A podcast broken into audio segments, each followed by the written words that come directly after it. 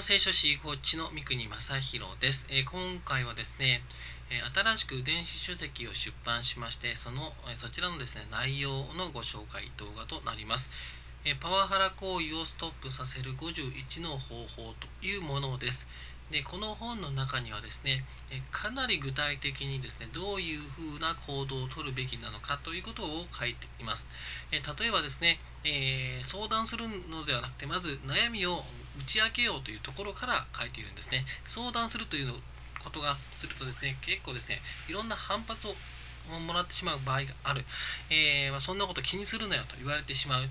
えー、ことによってもう傷ついてしまうということも起こりうるわけですね。実際そういうことはよくあることなんです。なのでまず相談する前にですね、えー、こういうことで困っているんだとただ話を聞いてほしいんだということを言おうとかですね、えー、例えば労働局にですね相談するときに怖いんだったらまず匿名で電話してこういうことを不安に思っているんですけれども大丈夫でしょうかってことを聞こうというところのレベルで書いているんですね。えー、よくあるんですけれども労働局に相談すると、えー、その労働局に行ったことがバレるんじゃないかと。そしたらもう職場でいられいられなくなりますというふうなことの不安を持っている方がいらっしゃるんですけどもそんなことありえませんよというところですね。から書いているわけですね。で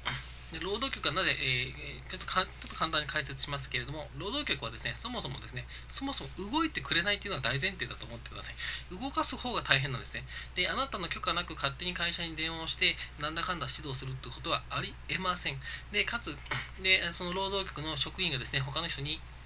会社員に対して、えー、あなたの相談した内容を漏らすこともありえません。そうしたらですねえ国家公務員法上の守秘義務違反ですから、もうその人も懲戒解雇レベルの話になってきますよね。なので、えー、なので、そういうことはありえないんですけれども、そういうことを不安に思うんでしたら、まず電話をして、えー、こういう不安を持ってるんですけれども、えー、どうでしょうかということを聞いてくださいっていうレベルから書いた本です。つまり、あなたが不安に思っていることがあればですね、こういうことをしましょうというレベルから書いてますので、もしですね、あなたがですね、本当に何をすればいいのかわからないということでしたら、ぜひ一度この本をを読んでいただけたらなと思います。えー、Kindle の方で、えー、販売しています。で Kindle の方でですね、目次が見れます。で目次にですね、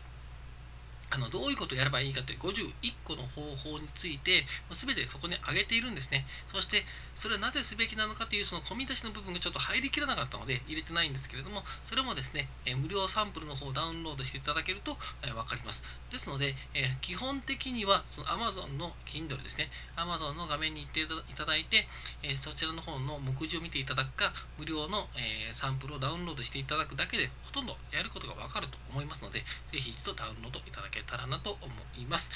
えー、今回はですね、